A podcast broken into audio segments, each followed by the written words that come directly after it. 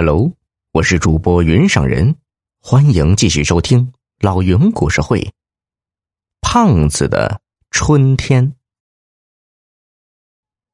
燕儿的脸越发红了，在心里骂自己：“你已经有了高帅，还想这些干嘛？”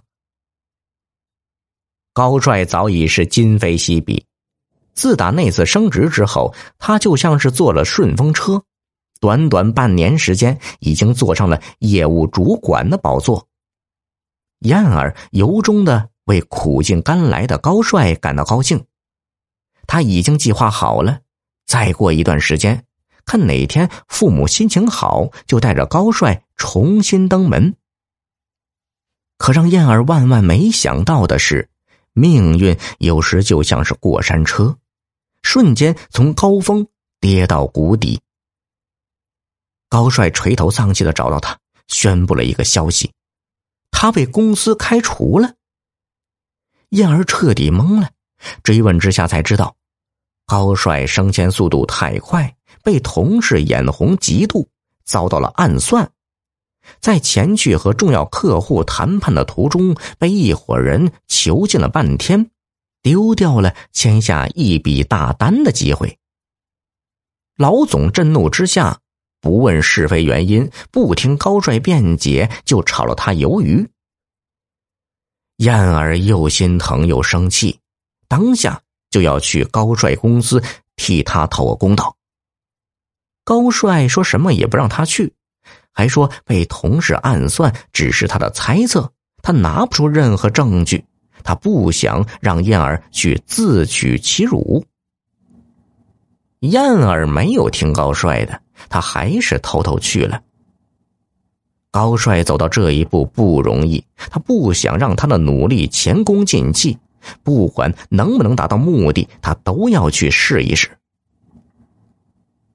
燕儿呢，还真见到了高帅公司的老总，听着燕儿有些激动的控诉，这位老总的眉头越皱越紧，他只说了一句话：“你被你男朋友骗了。”情况根本不是他说的那样。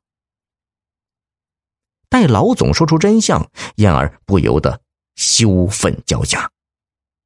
原来，高帅这半年青云直上，不是靠本事出头，而是借女人上位。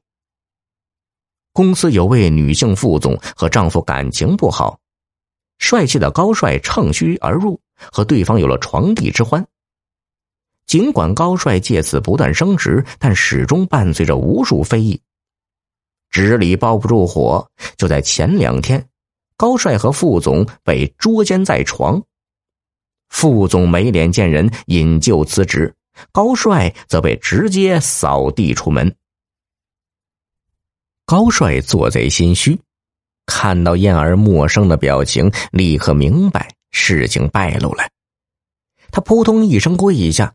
抱住燕儿双腿，声泪俱下：“燕儿，我求你原谅我一次。我之所以这么做，不全是为了我们能够厮守一生吗？我对那个女人没有任何感情，我只爱你一个。”燕儿冷冷的看着高帅，突然间一阵作呕。他怎么会爱上这样一个男人呢？那一张曾令他迷恋的帅气面孔，他现在看都不想看一眼。